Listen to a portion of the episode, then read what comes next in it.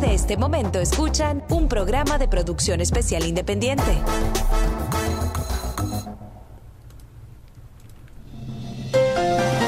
Un programa informativo donde las noticias son protagonistas. Economía, finanzas, política, negocios y entretenimiento. Esto es América en 60 Minutos. Así es, muy buenas tardes. Les saluda Luis Eugenio Dávila y Jacksu López durante esta hora de programación. Muy buenas tardes, Luis. Buenas tardes, Miami. Buenas tardes, buenas tardes a todos los que nos escuchan por América en 60 minutos. Viste, estoy aprendiendo a ser locutor. Así es, y venimos gracias a Regal Tax Advisor Group. Recuerden que no solamente en esta época de impuestos, sino los 365 días del año estamos para ayudarles con el tema de taxes, eh, con el tema económico, con cualquier asesoría financiera. Simplemente llámenos al 1-800-6000-TAX, 1-800-6000-829. Así es, y aquí estamos y aquí seguimos, como decía una propaganda por allá. ¿Y qué tenemos de información el día de hoy? ¿Tenemos información? Así es. La noticia en 60 minutos. Un juez federal anula la prohibición nacional de desalojos. Así es. Y viene, ¿quién salió? y seguimos con más información y es que el expresidente Donald Trump seguirá vetado en Facebook por decisión de una junta de supervisión de esta red social. Esta semana abrió el Fondo de Revitalización de Restaurantes de la Administración de Pequeñas Empresas, el SBA. Y 60 años después de que el hombre pisara la luna, pues ahora usted puede comprar un pasaje para ir al espacio. Y para cerrar, pues eh, esta empresa Pelotón retira todas las cintas de correr o las caminadoras después de informes de lesiones y una muerte. Es que lo que pasó fue que estaba en la luna. Cuando, literalmente. él se fue sin comprar el pasaje. Se fue sin comprar el pasaje y se me perdió el botoncito. Entonces nos fuimos para la luna. ¿Y qué hago? ¿Sigo hablando o qué? Mm, no sé. Eh, fíjate algo. Eh, ¿Cómo está la, la parte eh, económica, que la bolsa se disparó 150 puntos eh, por los resultados de las ganancias en, eh, que están mostrando mucho mejor de lo que se predijo. Lo cual yo no creo mucho en la parte de la bolsa no es al final lo que nosotros como ciudadanos recibimos en el bolsillo o tenemos que gastar. Pero los resultados sí son lo que me importa en la noticia. Los resultados de las compañías están siendo mucho mejor de lo que se esperaban. Eso para mí es la noticia, no los 150 puntos que, se elevó la bolsa, sino los, lo que las ganancias, las ganancias que reportaron las empresas son eh, mayores a lo que claro porque ven earning o sea vean información de, las ganancias de cada compañía y fueron mayores a las esperaba. Entonces, bueno, y eh, otra en la parte económica que va a ayudar también a seguir con la, con la parte económica es que ya los jueces están eh, eliminando las prohibiciones de eviction.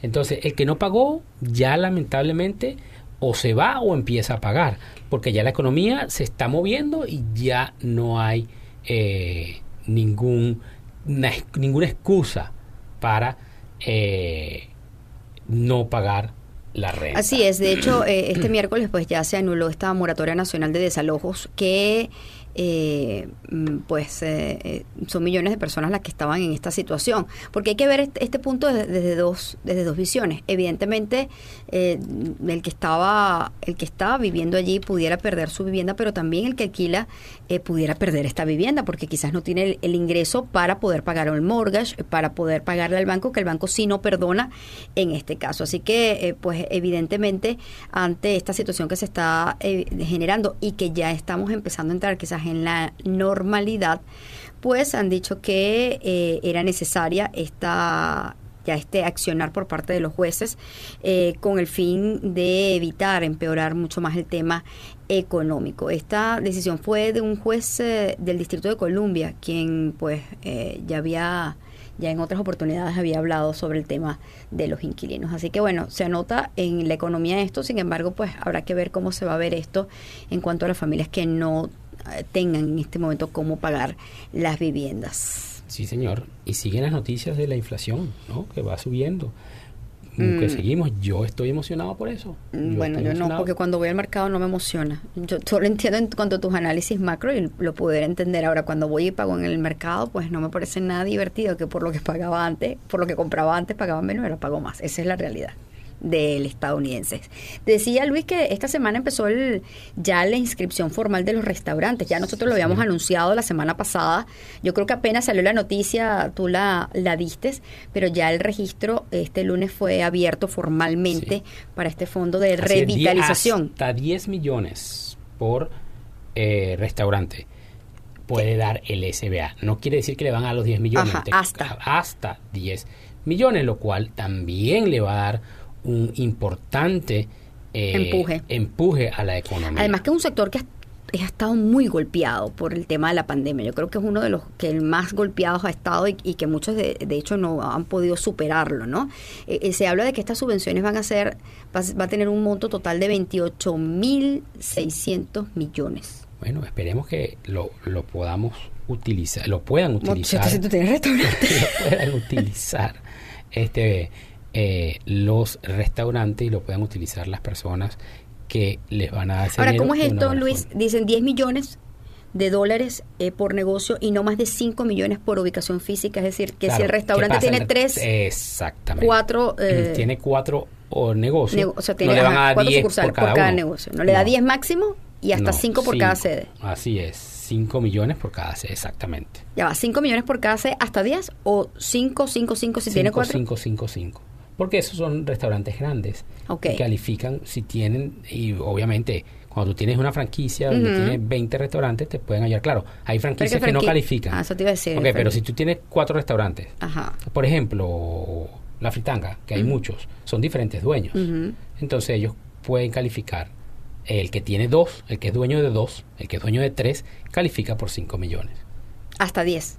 No. No, 5 Esa es la duda. por cliente. O por, por, branch, por sede, por, sede. física, Sí, como señor. dice allí. Ah, ok, eso es lo que significa entonces. Sin embargo, en caso de uno, hasta 10 millones. Así es. Es importante que la gente lo, lo tenga allí. Yo creo que eso va a ser eh, un empuje importante al, a este sector que ha tenido muchísimas dificultades eh, en todo lo que ha sido esta pandemia y que por supuesto eh, se, hacía falta este alivio para, para este sector. Y también ADP, Luis, eh, hablaba de, mm, de que las nóminas privadas han, han, Han tenido incrementado. un incremento importante. Claro, porque el sector privado está pagando también, eh, subiendo porque la gente no, no, mm, con lo que analizábamos la semana pasada.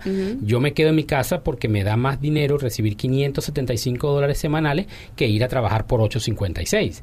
Entonces, claro, se han tenido que, bueno, mira, sabes que yo pago ahora a 10 dólares. Ok, pagas a 10, entonces te- la, la gente se acepta el trabajo.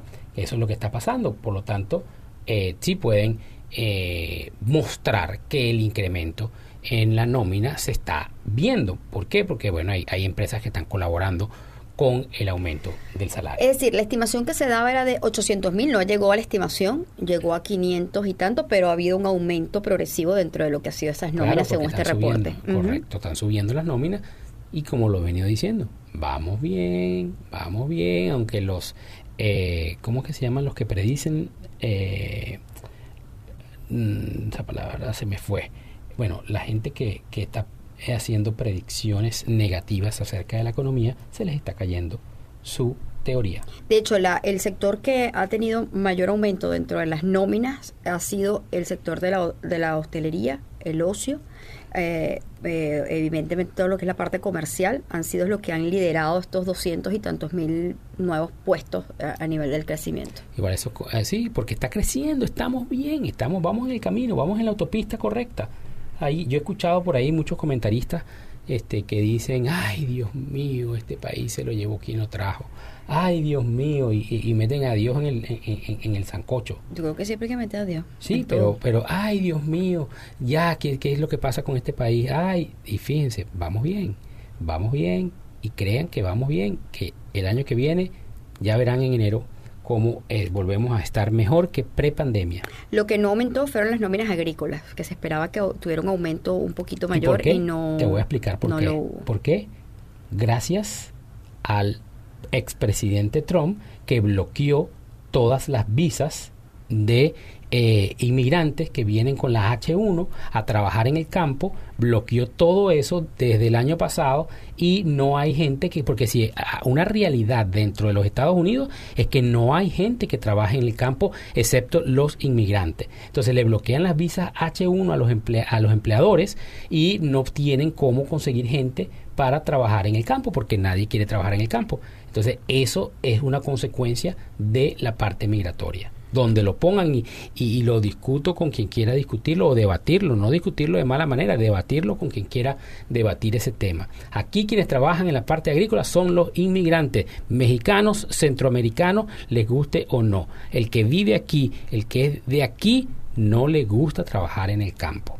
Entonces, bloqueas las visas H1, bloqueas todo lo que tiene que ver con, con inmigración, no hay quien trabaje en el campo. Es así. Hablando de los mexicanos, chicos, hoy es el 5 de mayo. 5 de mayo, felicitaciones a todos los mexicanos por su día. Así Bueno, este, este, es un país tan grande. Me encanta México, me encanta México. Este es un país tan grande que se celebra una fecha mexicana acá en los Estados Unidos. Es decir, no es feriado. Los mexicanos son la mayoría hispana dentro de este país. Sí, pero además que eh, el 5 de mayo lo que se celebra es eh, la batalla de Puebla, en donde pues el ejército mexicano eh, sacó al ejército invasor francés. Entonces, evidentemente, ese pero apoyo... Es una fecha súper importante. Claro, pero además que Estados Unidos pues no estaba de acuerdo con la invasión francesa. Eso se dio en Texas. Esa, e, e, esa, en esa, ¿cómo se llama? Esa batalla con, con, con la parte que le correspondía a México. Si no me equivoco, puede ser que esté equivocado, no estoy seguro, a lo mejor algún mexicano que nos esté escuchando nos llame y me dice, Luis, estás equivocado, eso se dio en tal sitio, en tal, pero creo que tuvo que ver con los terrenos eh, yo de creo, Texas. Yo creo que la que tú estás hablando es la del amo y no creo que es la misma, pero podemos verificar. Eh, es importante decir. Bueno, el hecho es que es una fecha súper importante claro, para que los se mexicanos. Celebra Felicitaciones a todos los mexicanos. Así es, que se celebra acá y que la celebran acá eh, comiendo tortillas y este tipo de cosas. Muy, si me traen una tortilla, me la como. Muy mexicana. ah, sí. Sí, me traen una tortilla con mm. carne molida y guacamole me la como. Ah, ok. Bueno, qué bien. para que tú veas, ¿viste? Qué bien. Seguimos con más eh, información y eh, yo no quiero que te vayas sin... Ay, ya nos, tenemos que ir, pero el tema Facebook y el presidente Trump. Eh, ah, y eso lo podemos conversar mañana. Bueno, yo no estoy de acuerdo. Yo no estoy de acuerdo. Eh, no estoy para nada de acuerdo. Yo no creo que una empresa privada tenga que venir y que utiliza esto como medio de comunicación venga a bloquear a la gente. No estoy de acuerdo. No se vaya, que ahorita vamos a venir con información desde Colombia. Así es, Colombia, acá también Miami, Estados Unidos, lo que está pasando aquí en Florida, las leyes que se aprobaron en esta nueva eh, sesión legislativa, así que vamos a estar dándole información a todos ustedes. Luis Eugenio Dávila y Jackson López en América en 60 minutos. Recuerden que venimos gracias a Regal Immigration. Si usted eh, quiere hacer su TPS, su permiso de trabajo, simplemente llámenos al 833 TPS Regal, 833 877 73425 o el 305 4 459-8583. 305-459-8583. Hacemos pausa. Ya venimos con más de América en 60 minutos.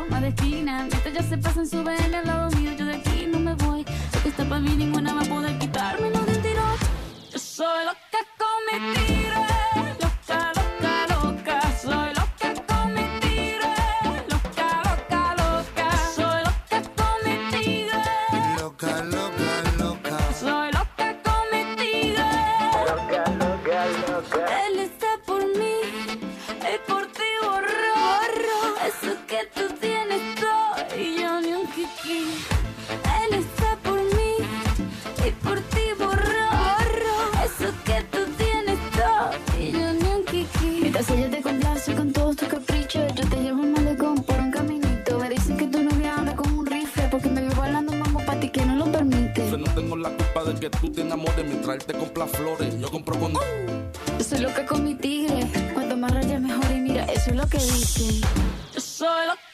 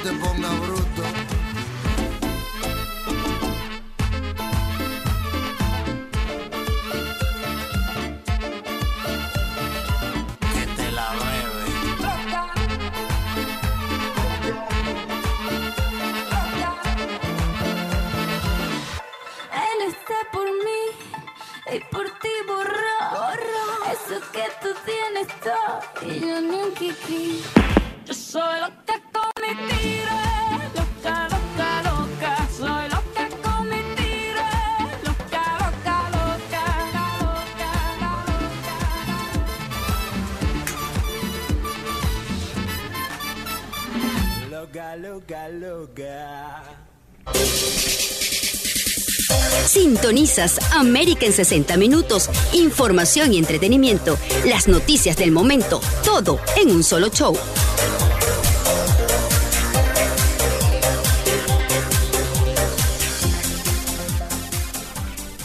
Así es, y continuamos con más de América en 60 minutos. Eh, Jackson López con todos ustedes durante esta hora de información. Y otro de los eh, puntos importantes es lo que ha venido ocurriendo durante estos últimos días en eh, Colombia, esta, este país tan importante con una población tan amplia acá en el sur de Florida, en donde pues ya van más de aproximadamente ocho días de protestas consecutivas en este país, que no solamente ha dejado bloqueos, ha dejado pérdidas a nivel económico y también, por supuesto, víctimas mortales. Eh, hemos visto cómo desde el pasado 28 de abril, pues muchos colombianos han salido a las calles a protestar eh, ante las diferentes políticas eh, del presidente Iván Duque. Esto, por supuesto, al principio era por una reforma tributaria que pretendía recaudar fondos, eh, subir impuestos. Eh, sin embargo, esto se retiró y a pesar de ello, pues continúan eh, las críticas y el malestar en las calles de Colombia. Para hablar un poco de esto, eh, tenemos a Néstor Rosanía, él es analista colombiano, él está en Colombia justamente para conversar lo que está ocurriendo allá y, tener de primera mano cuál es la situación en este momento, porque hemos visto, lo podemos ver desde diferentes matices, de diferentes ópticas, pero hay mucha preocupación por los venezol por los colombianos que están acá, eh, que tienen pues a sus familiares y lo que está pasando también en su país de origen. ¿Cómo está, señor Néstor?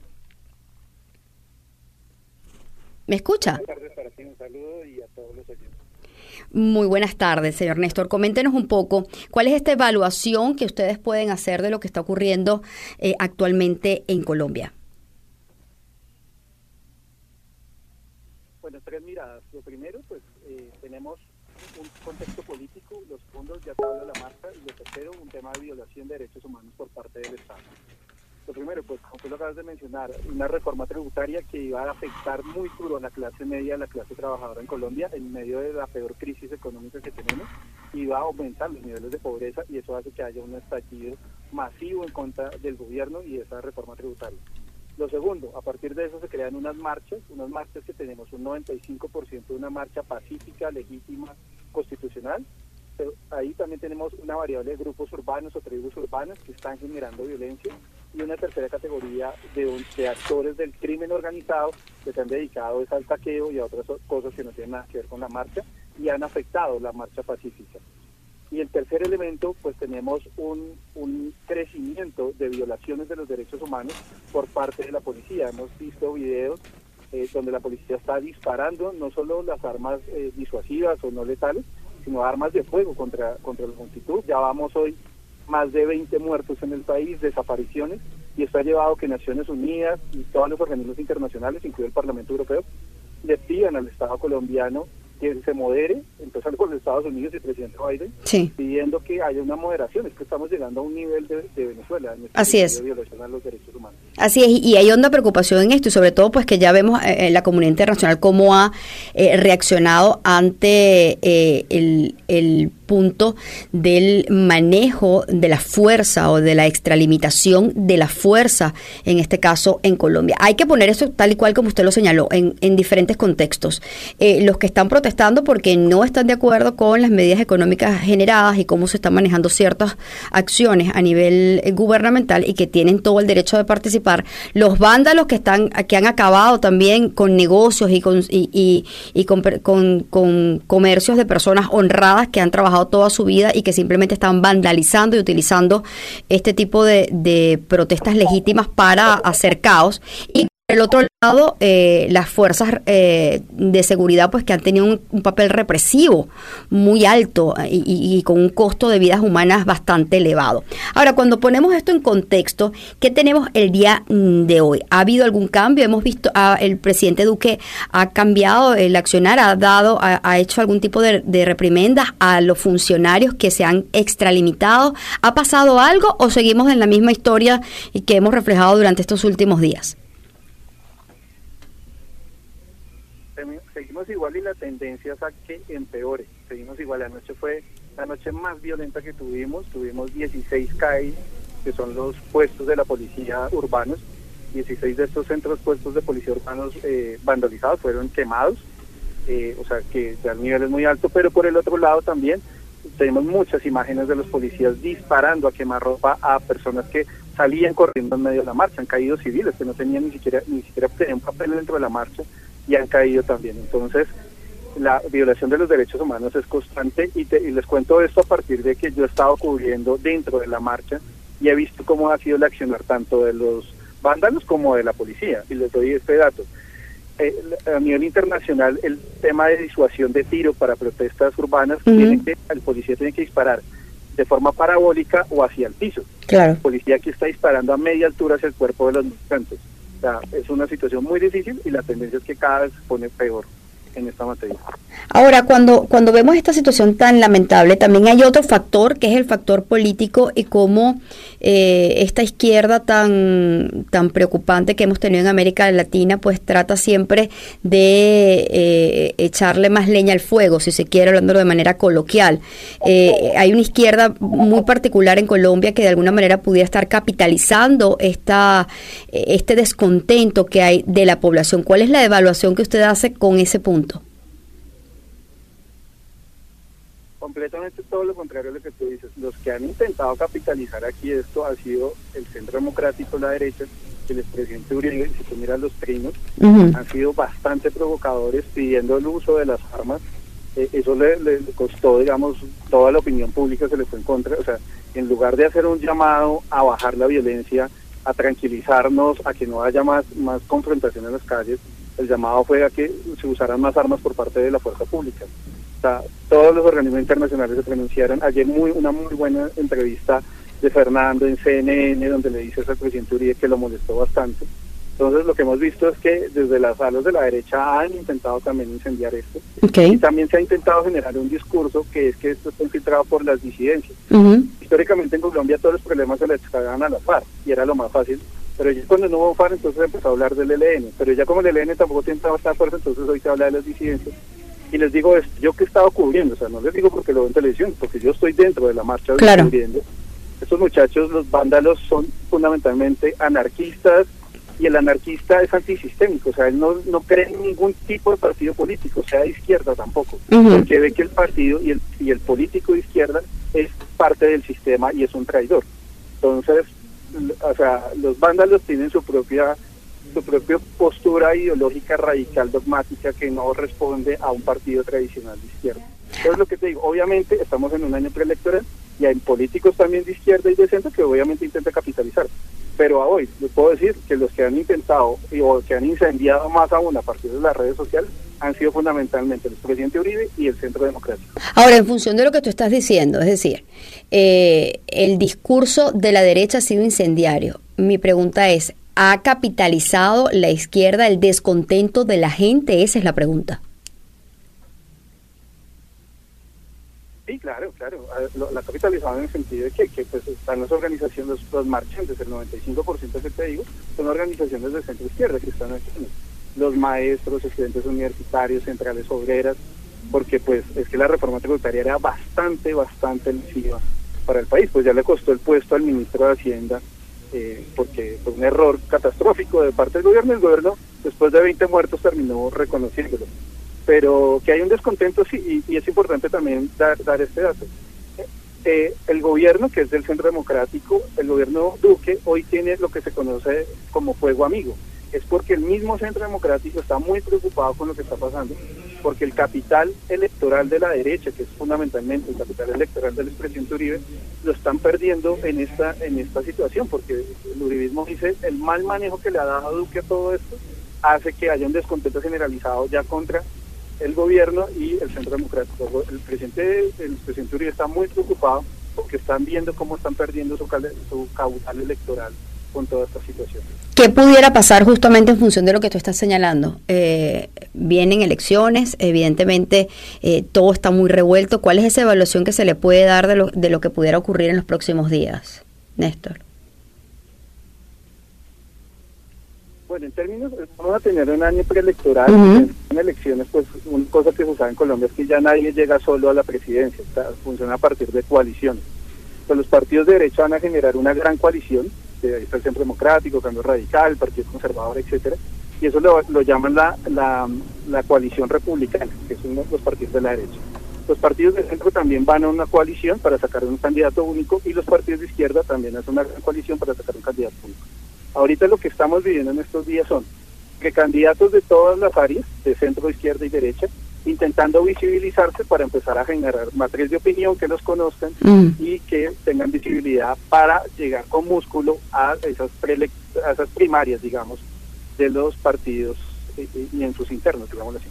Ahora, ¿pudiéramos seguir viendo acciones de violencia, protestas eh, en los próximos días, Néstor? Porque pareciera que no hay un, hasta aquí o algún tipo de, de- solución cercana a esto. ¿Qué, es lo que se puede ver, en eh, se podría esperar en las calles de Colombia eh, ante, eh, evidentemente, tanta violencia o represión por parte de los cuerpos de seguridad y personas eh, que siguen en las calles?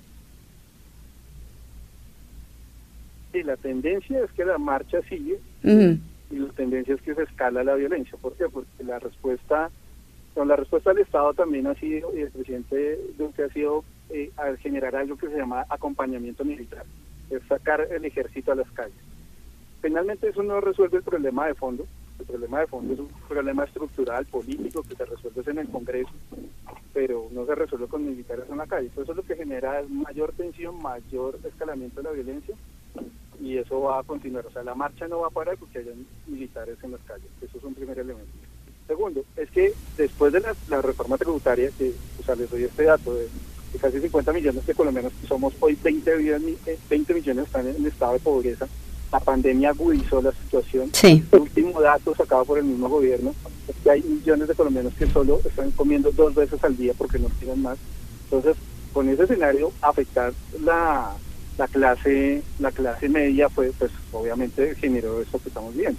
Pero detrás de esto, ¿qué viene? Dos reformas muy duras. Reforma a la salud y reforma pensional y laboral. También afectando esa, esa mayoría. Entonces, por eso es que siguen las marchas, porque en ese momento la reforma tributaria el presidente dijo, voy a consensuarla con los partidos, pero las marchas siguen en la calle porque dicen, es que no es el único problema, tenemos más problemas acá. Wow, estamos hablando de una, pareciera que la situación está bastante compleja para Colombia y para el presidente Duque de tratar de mantener el timón por lo menos hasta que cierre su, su gobierno, ¿no? En función de este desbordamiento que se ha venido generando y esta, esta situación actual en Colombia. Bueno, vamos a estar atentos, de verdad que muchísimas gracias por acompañarnos, a conocer pues eh, tu punto de vista, Néstor, ante lo que se está generando actualmente en Colombia y por supuesto lo que se pudiera esperar para los próximos días. Muchísimas gracias, Néstor.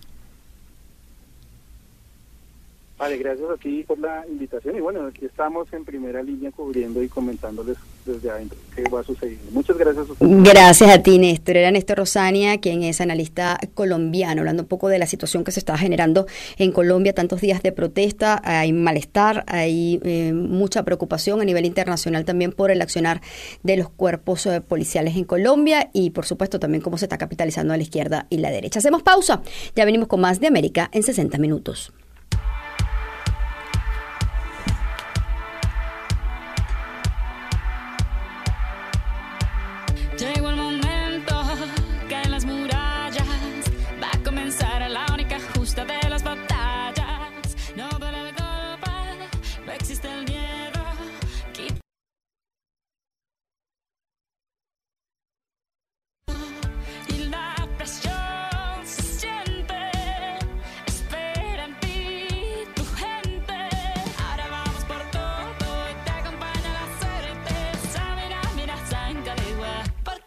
África. Samina, mira, eh, eh, waka, waka, eh, eh. Samina, mira, Sangalegua, porque esto es África.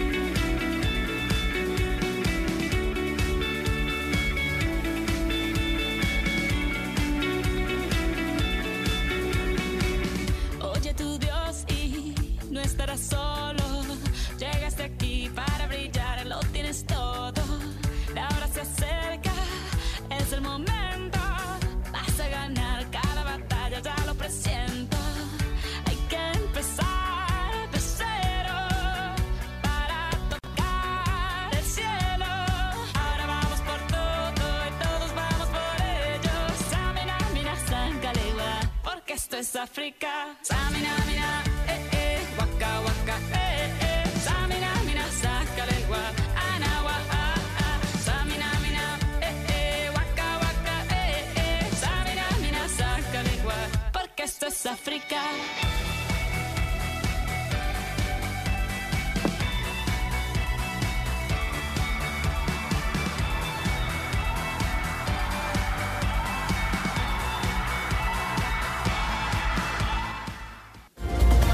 Escuchas América en 60 minutos con Jackson López y Luis Eugenio Dávila.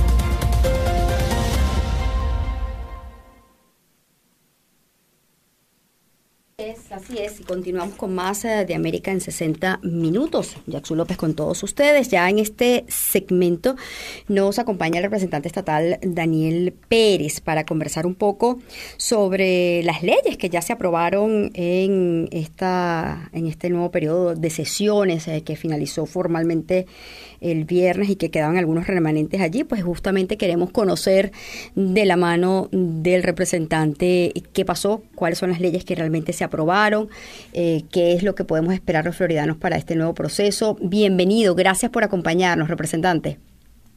No, gracias por invitarme. ¿Cómo anda? Muy bien, muy bien. Representante, cuéntenos un poco, eh, por fin, cuáles son- fueron las leyes que ya pasaron, que, que, en que evidentemente las dos cámaras tenían que, que estar eh, de acuerdo para que pasaran y había, había muchas interro había más interrogantes que, que respuestas el mismo viernes. Coméntenos un poco, por fin, cuáles fueron las que pasaron.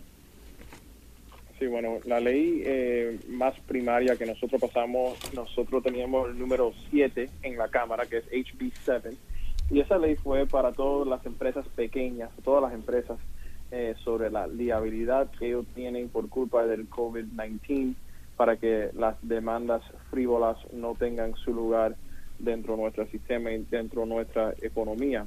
Eh, esta ley específicamente lo que detalle es que si un negocio eh, está trabajando en una manera saludable por las regulaciones locales, estatales o federales, que en, en, ese, en esa situación una persona no va a tener la oportunidad de entregar una demanda contra esa empresa.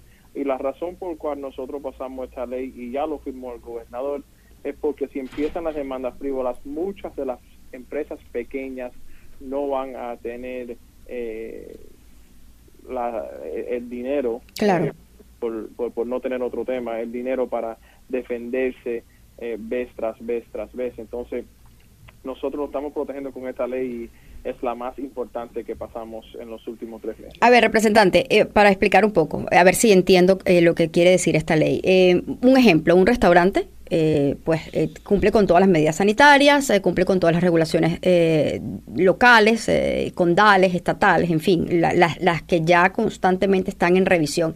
Y alguien, eh, por lo que sea, obtiene el COVID y dice que eso es por culpa de ese local. Lo que están justamente con esta ley es evitando que alguien vaya en contra de ese local ante situaciones como las que estoy describiendo. Sí, no, no va a poner echar, no, no va a poder entregar una demanda. Una demanda en contra de ese local, exacto.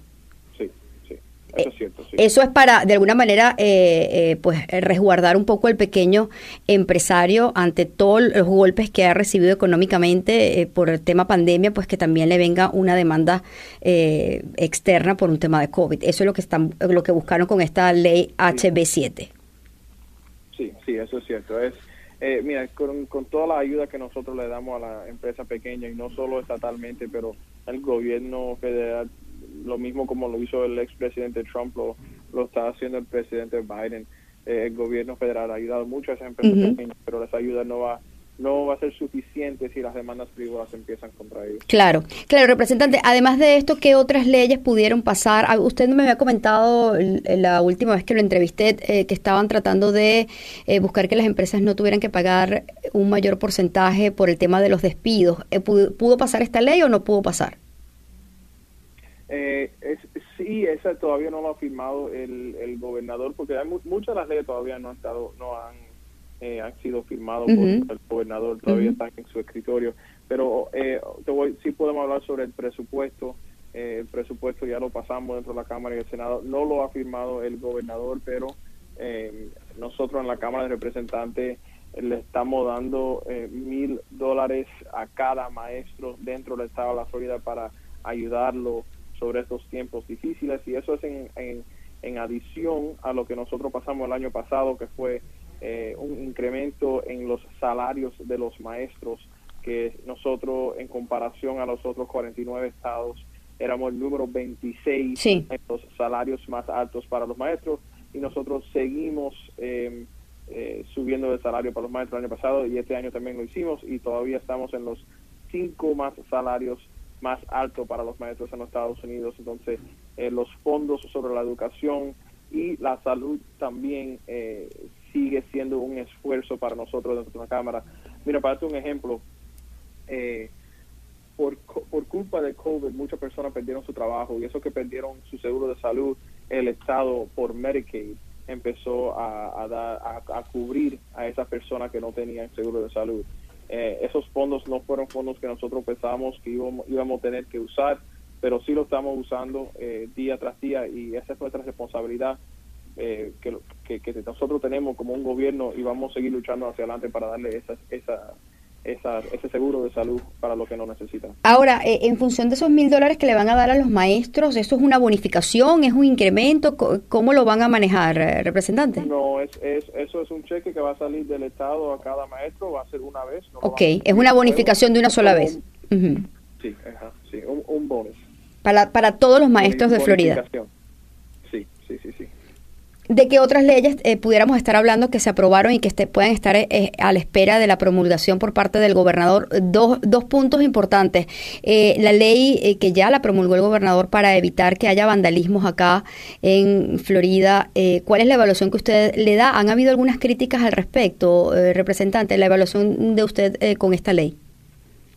Sí, ya, no, yo, yo he escuchado esos que, que critican Ujú. ley, pero mira, esa ley le va a dar, va a seguir dándole a esos que viven dentro de la Florida todas las oportunidades para usar su voz y proteger la primera enmienda que ellos tienen hoy en día. Todos van a poder a, a ser parte de las protestas que ellos que ellos piensan que son importantes o, que en su opinión ellos deben de estar presentes. Es decir, no limita el a derecho a la protesta, representante. no, no, no elimina la- eh, el derecho a la protesta. Lo que sí elimina es la oportunidad a violencia. Esas personas que están dentro de la protesta, que actúan en una manera violenta, ahora van a estar arrestados y van a pasar tiempo dentro de la cárcel. Ante, eso anterior no, no pasaba eh, y eso después que firmó la ley el gobernador nosotros eso hay, hay diferentes partes de la ley pero lo más importante es que esas personas que actúan en una manera, en una manera violenta que nosotros ahora tenemos la oportunidad para aguantarlo en la cárcel eh, sobre la noche de, esa de ese día hasta que ven el juez el próximo día por la mañana. Pero eh, lo que lo que son parte de la protesta que no están actuando de una manera violenta no van a tener problema y van a poder seguir en, su derecho sobre la protesta. Seguimos conversando con el representante estatal del distrito 116, eh, Daniel Pérez, hablando un poco de cuáles son estas leyes que se aprobaron en Tallahassee, las que ya ha firmado el gobernador y las que todavía están esperando por una promulgación del gobernador Ron DeSantis. Eh, la, la última que se ha dado es esta sobre la ley de emergencia, en donde eh, dice eh, establece esta ley que es competencia del gobernador el tema de la emergencia como tal y que elimina cualquier otra eh, cualquier otra ley eh, local con respecto al tema del COVID. Eh, ¿cuál, es, eh, ¿Cuál es su punto de vista sobre esto? Hay quienes dicen, bueno, que de alguna manera se, eh, se le da el, el, el hecho de que es el gobernador el que dé el tema de la emergencia y evitar un poco lo que se ha generado en algunas ciudades eh, en donde pues han sido mucho más estrictos con los controles con respecto al COVID. Otros dicen que es muy delicado porque les estaría quitando autoridad a los gobiernos locales. Su punto de vista con ello.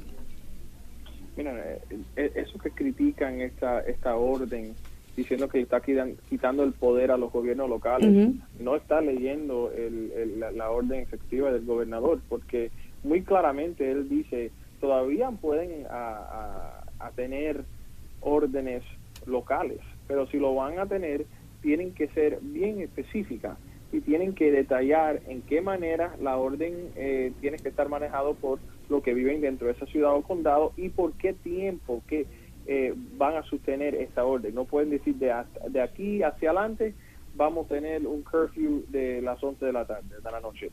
Tienen que decir, mira, por las próximas dos semanas en esta área tenemos que hacer X, X, X, X. Entonces todavía tienen la oportunidad para tener control y poder local, lo que no lo pueden tener en una manera eh, obstructa a la, a la comunidad. Ahora, esto es solamente por el tema COVID. Le hago la pregunta porque eh, evidentemente ya vamos a entrar en, en, en materia de huracanes y todo este tipo eh, de temas de desastres naturales. Tengo entendido que a nivel de desastres naturales sí se mantiene la autonomía de las, del- de, la- de las localidades, de los gobiernos locales como tal. Sobre- Sí, esto es sobre COVID. Exactamente. ¿Qué, otro, qué otra ley eh, pudieron aprobar en, en, esta, en este periodo de sesiones, eh, representante?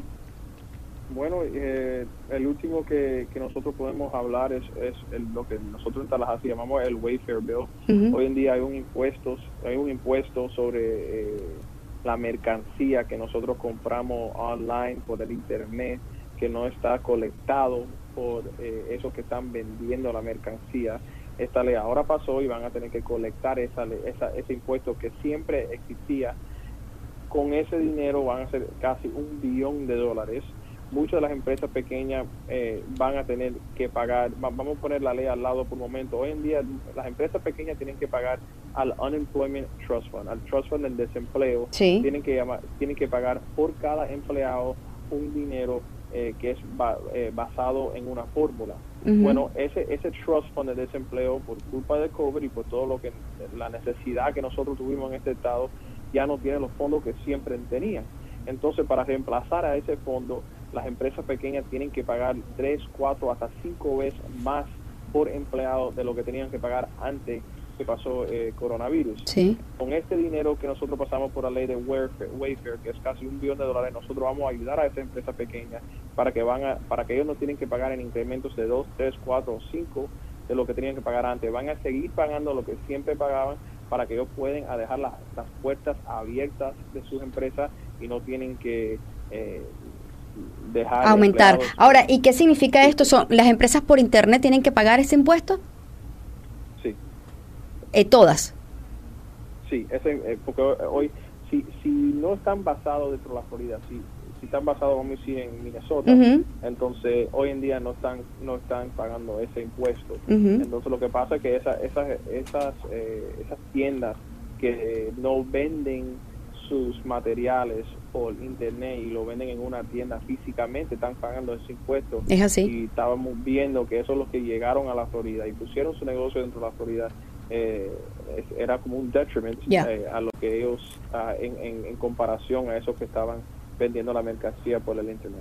Agradecida enormemente el que nos haya podido atender, representante, explicar un poco lo que se ha hecho dentro de esta, este periodo de sesión legislativa, porque siempre es importante reflejar lo que pasa en Tallahassee, sobre todo porque tiene incidencia acá, a todos los floridanos, quienes hacemos vida acá en Florida. Muchísimas gracias por acompañarnos, Daniel Pérez, representante estatal al Distrito 116. Muchísimas gracias.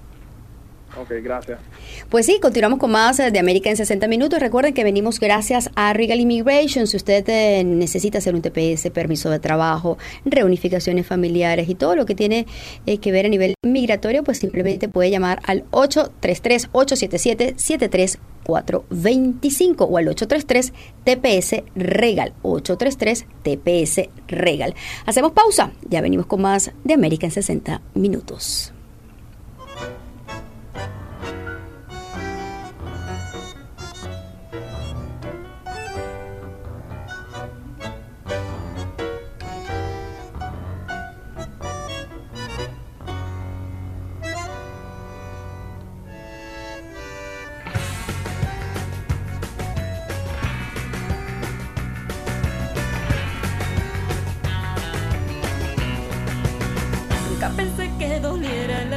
El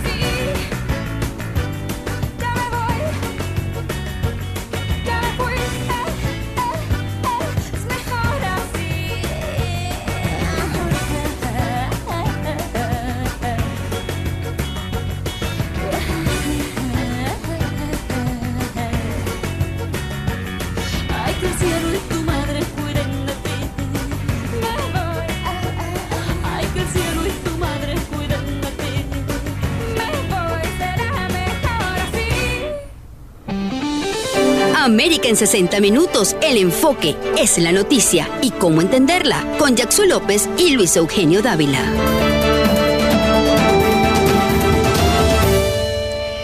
Así es, y ya para cerrar el programa, continuamos con todos ustedes. Continúo yo. Jackson López, eh, Luis Eugenio está atendiendo a unos clientes acá en Regal Tax Advisory Group. Pues recuerden que estamos para servirles. Nuestro número telefónico, el 1-806-1000 TAX, 1-806-829 o el 305-603-8310.